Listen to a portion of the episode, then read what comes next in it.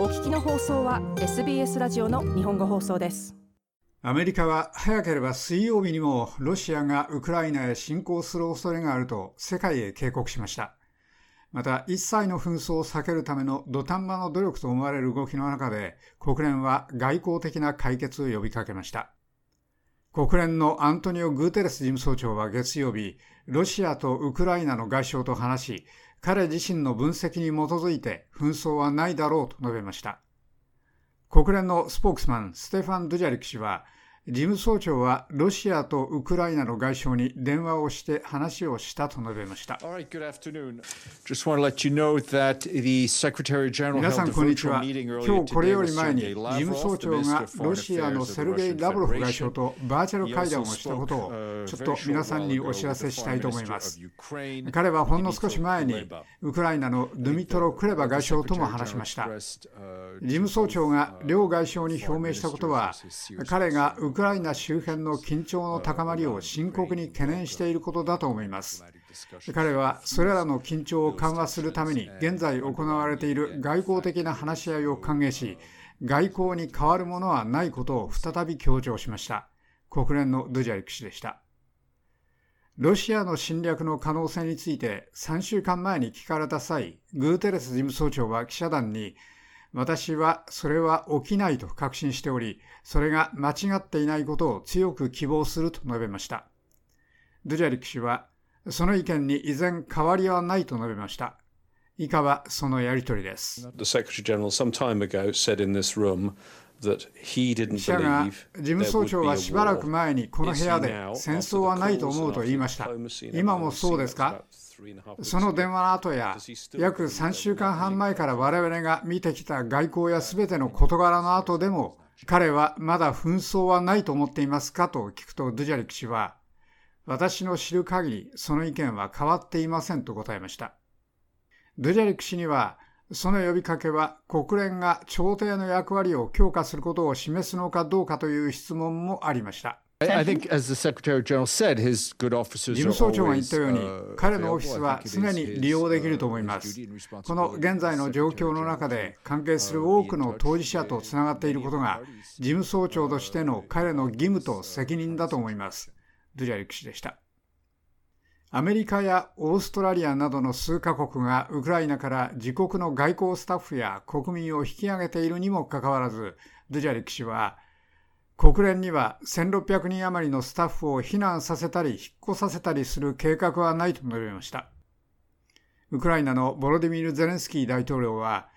ロシアの侵略が今週かもしれないという恐れの中で国民を落ち着かせるために全国に向けて演説しました。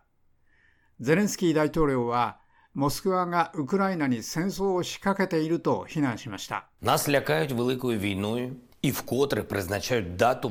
々は大戦争で脅かされています。再び軍事侵略の日程が予定に入りました。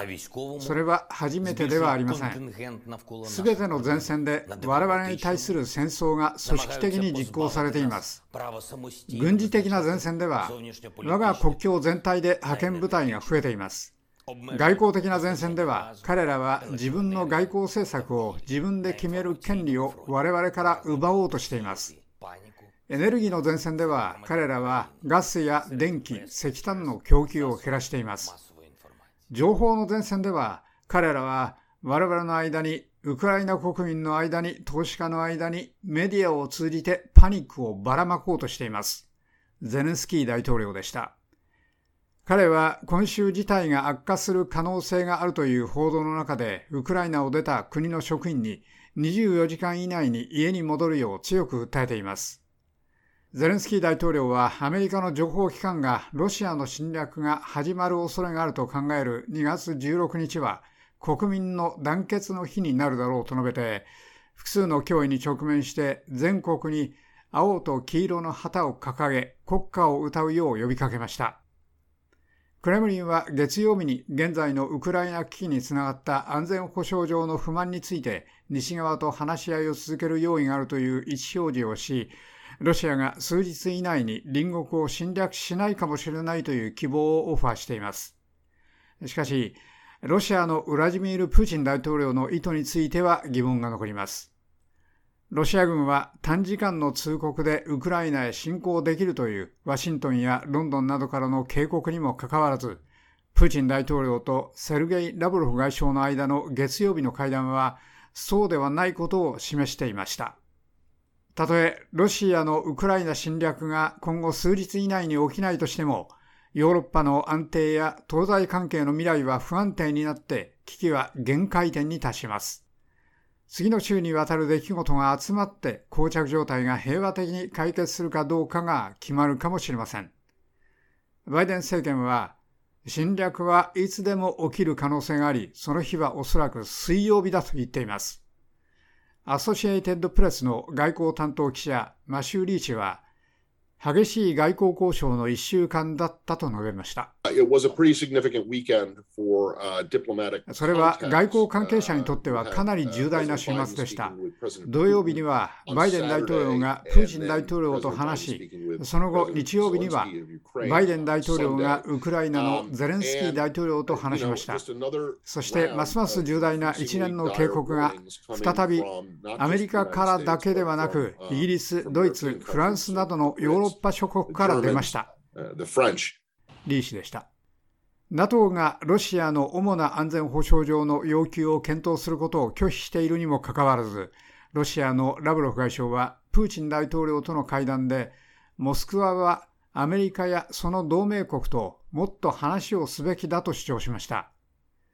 ウクライナ侵略の一切の計画を否定しているモスクワは、西側に NATO がウクライナなどの元ソ連の国々の加盟を許さないことを保証してほしいと思っています。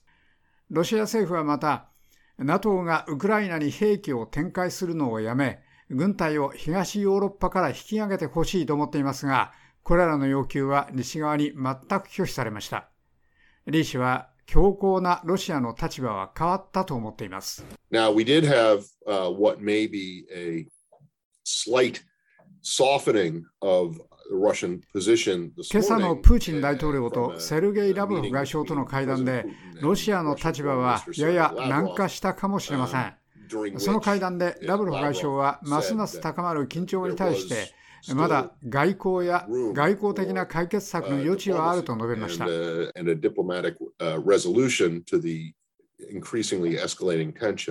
リー氏でした。しかし、プーチン大統領の意図についての疑問はまだ残ります。Now, uh, you know,